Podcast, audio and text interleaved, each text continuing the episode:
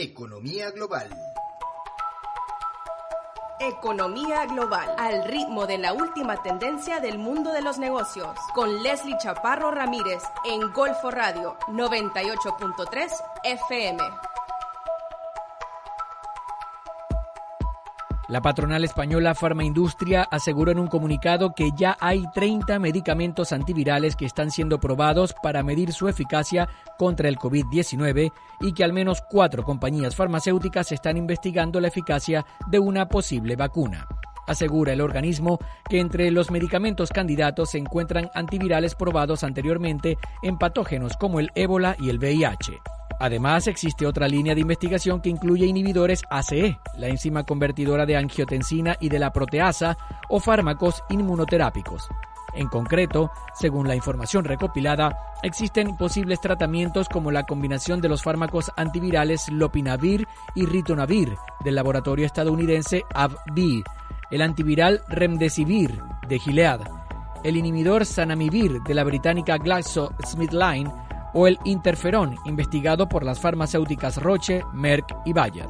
La japonesa Takeda también está desarrollando un fármaco derivado del plasma sanguíneo para tratar a las personas de alto riesgo con coronavirus.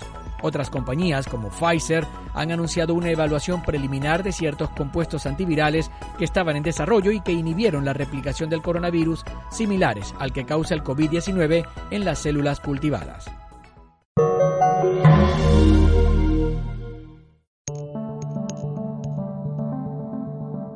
La crisis desatada por el coronavirus ha echado por tierra todas las estimaciones previas.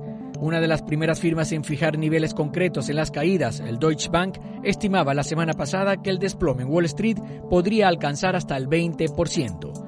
Los analistas de la firma Goldman Sachs ahondan el posible suelo en el desplome con una nueva previsión que coloca al índice SIP 500 en 2.450 puntos al cierre del primer semestre del año, lo que supondría un descalabro adicional del 15% respecto a los mínimos de hace siete días y del 28% respecto a los récords alcanzados el pasado 19 de febrero.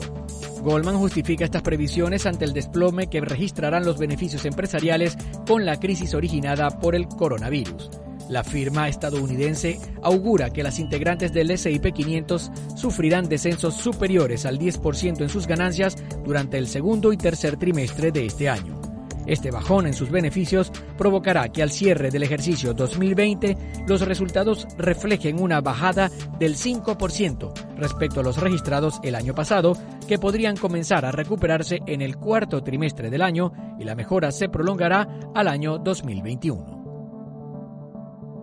Esto es todo por ahora en esta emisión de Economía Global, pero en www.golforadio.com podrán ahondar en estas y otras informaciones del mundo de los negocios porque en Internet también seguimos el ritmo del dinero cada día.